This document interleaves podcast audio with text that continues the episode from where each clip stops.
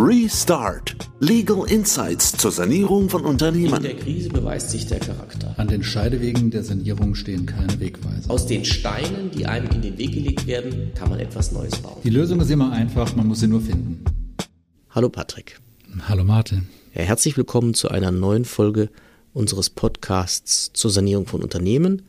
Heute wollen wir darüber sprechen, welche Chancen und Risiken mit Unternehmenskäufen in der Krise verbunden sind.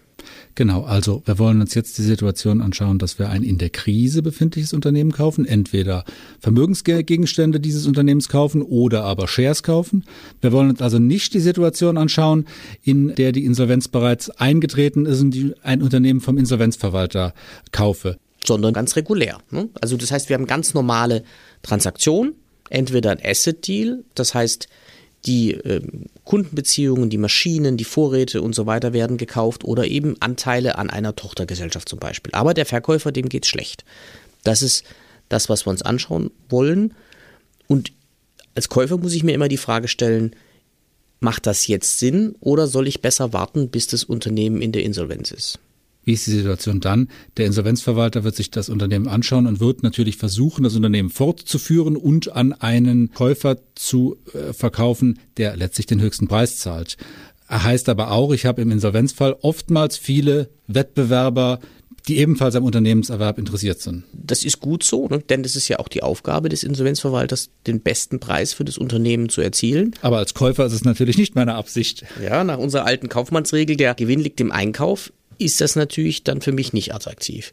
Das spricht ganz stark für einen Kauf vorher. Da gibt es möglicherweise weniger Wettbewerb. Derjenige, der unter Zeitdruck verkaufen muss, jetzt kurzfristig verkaufen will, kann nicht aufwendige Auktionsverfahren durchführen und so weiter. Da muss es schnell gehen. Deswegen gibt es das Unternehmen dann möglicherweise günstiger und äh, ich bin vielleicht auch der Einzige, der bietet. Jetzt haben wir aber in unseren bisherigen Folgen äh, schon gelernt, ähm, wenn ich von einem in der Krise befindlichen Unternehmen was kaufe, wenn ich Zahlungen leiste, habe ich nachher Anfechtungsrisiken. Darüber hinaus wissen wir auch, naja, ein Unternehmen in der Krise hat vielleicht gar nicht mehr so viel, weil, weil alles, was da auf dem Hof steht, verpfändet ist, sicherungsübereignet. Man muss sich also genau anschauen, naja, was kaufe ich denn überhaupt? Genau, das wollen wir heute besprechen. Was muss ich denn bei so einem Kauf beachten? Fangen wir vielleicht mal vorne an mit dem letzten, was du gesagt hast, mit den Sicherheiten. Nehmen wir mal ein Asset Deal, das heißt, ich kaufe Maschinen, Vorräte, Kundenbeziehungen faktisch und äh, dann gehen auch die Mitarbeiter über nach einer Spezialvorschrift, die wir uns noch anschauen. Da haben wir nämlich das Thema, dass möglicherweise die Maschinen oder Vorräte schon verpfändet sind oder sicherungsübereignet. In der Regel auch einer Globalabtretung an die Bank unterliegen. Genau, das heißt, wenn ich das kaufen möchte, diese Sachgesamtheit, die ja das Unternehmen ausmacht, dann muss ich vorher mir das erstmal anschauen, zusammen mit dem Verkäufer, wer hat denn da irgendwelche Rechte dran? Weil das wäre natürlich unschön, wenn ich da Geld ausgebe dann diese, diese, die Maschinen zum Beispiel kaufe oder Patente kaufe und, und die, all das, was damit zusammenhängt. Und nachher kommt irgendein Dritter und sagt, das gehört ja gar nicht, das hast du gar nicht bekommen, das gehört mir. Und genau das muss ich entweder einpreisen oder ich muss vorher Kontakt aufnehmen zum jeweiligen Sicherungsnehmer. Das wird oftmals die Bank sein und fragen, naja, äh, wie, wie viel wollt ihr denn dafür haben, dass ich euch ablöse? Letztlich ist es nichts anderes als beim Grundstückskauf, bei dem ich in der Regel von der Bank die Grundschulden ablösen muss. Das ist ein sehr guter Vergleich.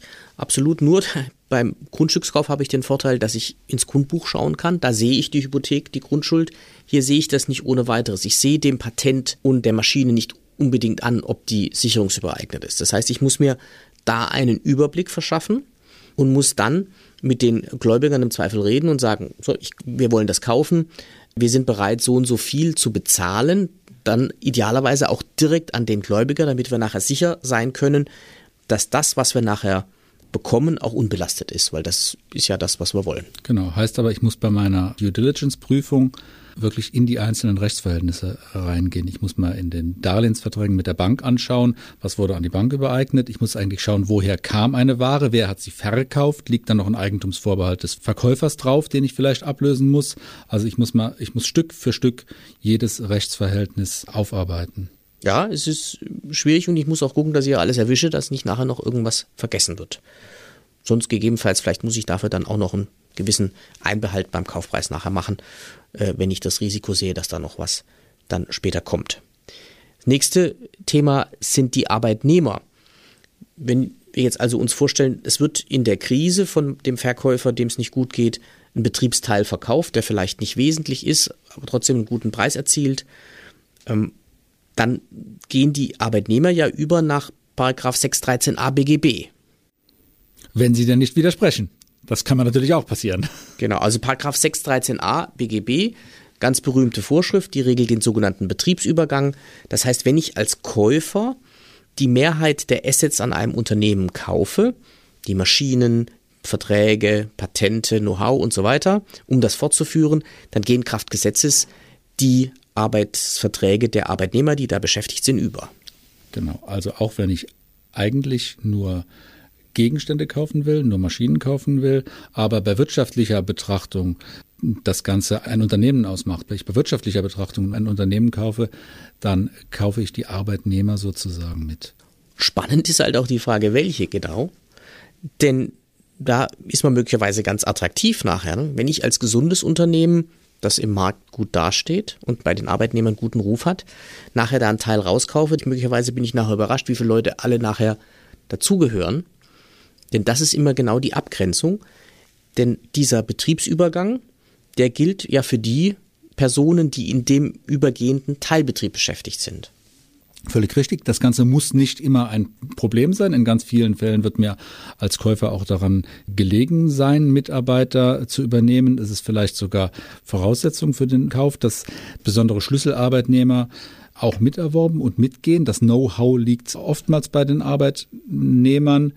Da ist es dann erforderlich, dass ich vorher auch eine Ansprache mache, dass ich genau diese Punkte schon vorher kläre. Aber es kann halt auch passieren, dass ich, und da muss ich wirklich dann mit dem Spezialisten, mit dem Arbeitsrecht darüber reden vorher, dass nachher Leute mitgehen, also Arbeitnehmer mit übergehen nach 613a, die ich gar nicht haben wollte, mit denen ich gar nicht gerechnet habe. Die nachher sagen, ja, aber hin und wieder habe ich schon zu tun gehabt mit diesem Bereich.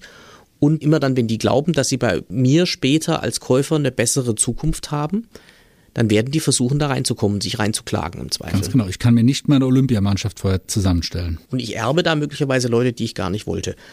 Das wollen wir hier nur kurz antippen, aber es ist ein ganz wichtiger Punkt, dass man sich in dem ganzen Human Resources Bereich dort äh, die Sachen sehr genau anschaut, dass man einerseits die Leute bekommt, die man braucht und dass man möglicherweise auch nicht zu viel bekommt und äh, dieses Risiko genau bewerten lässt.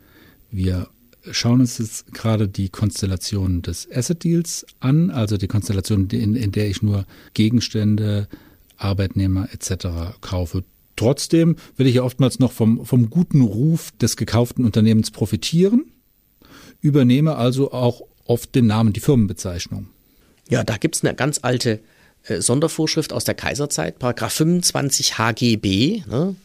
altehrwürdiges Handelsgesetzbuch. Da steht drin, wenn ich die Firma eines Kaufmanns fortführe, hafte ich für die Verbindlichkeiten. Weil wir kennen das noch. Schreinerei Schulze, Inhaber Müller. Dann hat also der Herr oder die Frau Müller die Schreinerei Schulze übernommen und immer in so einem Fall hat man dann gehaftet für die Verbindlichkeiten des alten Inhabers. Das kann man eben umgehen, indem man zum Handelsregister dort einen Vermerk eintragen lässt, dass man die Verbindlichkeiten nicht übernimmt. Theoretisch ist auch ein Share-Deal möglich in der Krise. Das heißt, wenn das Unternehmen, dem schlecht geht, eine Tochtergesellschaft hat oder mehrere, die man kaufen kann, dann äh, ist das natürlich auch möglich. Da haben wir dann das Thema mit den Arbeitnehmern nicht in dieser Form, weil das ja dann kein Fall des Betriebsübergangs ist. Ganz genau. Ich übernehme eine geschlossene Einheit. Es ist klar, dass ich die Arbeitnehmer mit übernehme. Die Risiken liegen da eher in, in einem anderen Bereich. Ich muss nämlich wirklich schauen, welche Verbindlichkeiten hängen mit am Unternehmen. Während ich normalerweise beim, beim Asset Deal ja den Vorteil habe, dass ich, dass ich mir aussuchen kann, was will ich kaufen. Ich übernehme grundsätzlich keine Verbindlichkeiten. 25 HGB lassen wir jetzt mal außen vor.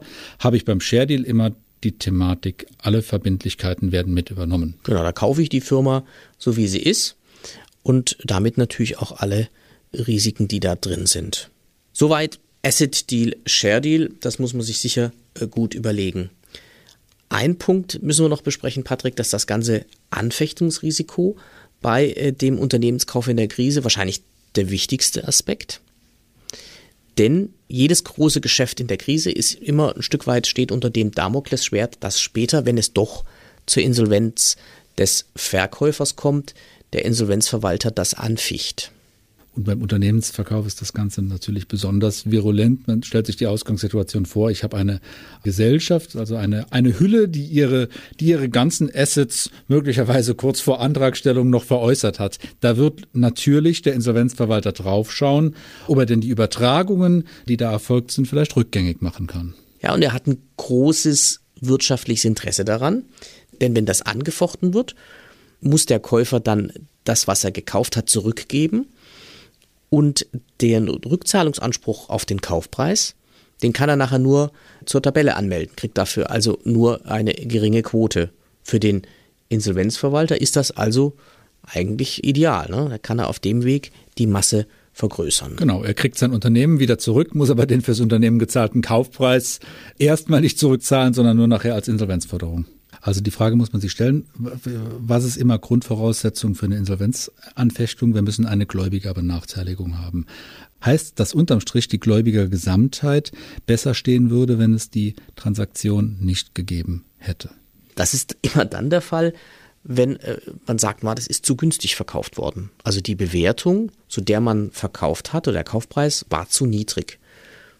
Und das ist natürlich genau das Problem, beim Unternehmenskauf, denn die Bewertung von Unternehmen ist sowieso schon schwierig und ein weites Feld. Da gibt es ganz viele verschiedene Bewertungsverfahren, Bewertungsmodelle, die zu teilweise sehr unterschiedlichen Preisen äh, führen.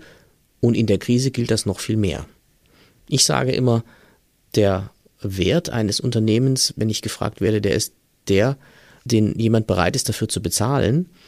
Und rechnerisch lässt sich eine unglaublich große Bandbreite nachher als richtig beweisen. Aber letztlich muss ich als Käufer schon dazu in der Lage sein, dem Insolvenzverwalter nachzuweisen, dass der Preis, den ich gezahlt habe, kein Unterwertpreis war.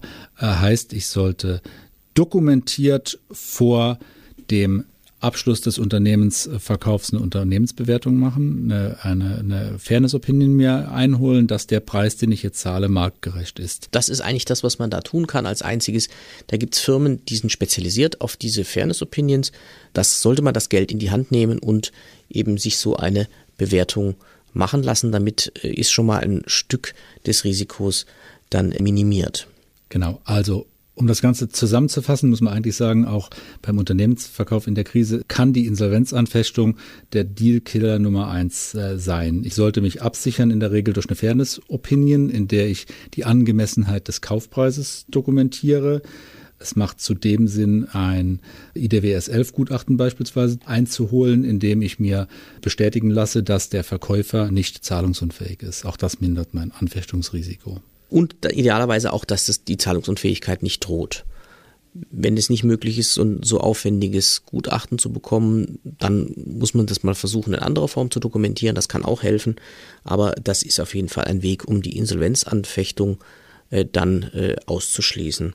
Alternativ kann man das Unternehmen auch kaufen im Rahmen eines Sanierungskonzepts, äh, dann, wenn, wenn das eben äh, der Fall ist, oder auch als Teil eines Restaurierungsplans wie wir ja bei unserer ersten Folge gesehen haben, nach dem neuen Gesetzen über den Restrukturierungsplan. Damit spannt sich der Bogen sozusagen wieder zur ersten Folge, von Folge 11 zu Folge 1. Vielen Dank, dass wir das interessante Thema besprechen konnten. Danke, Patrick.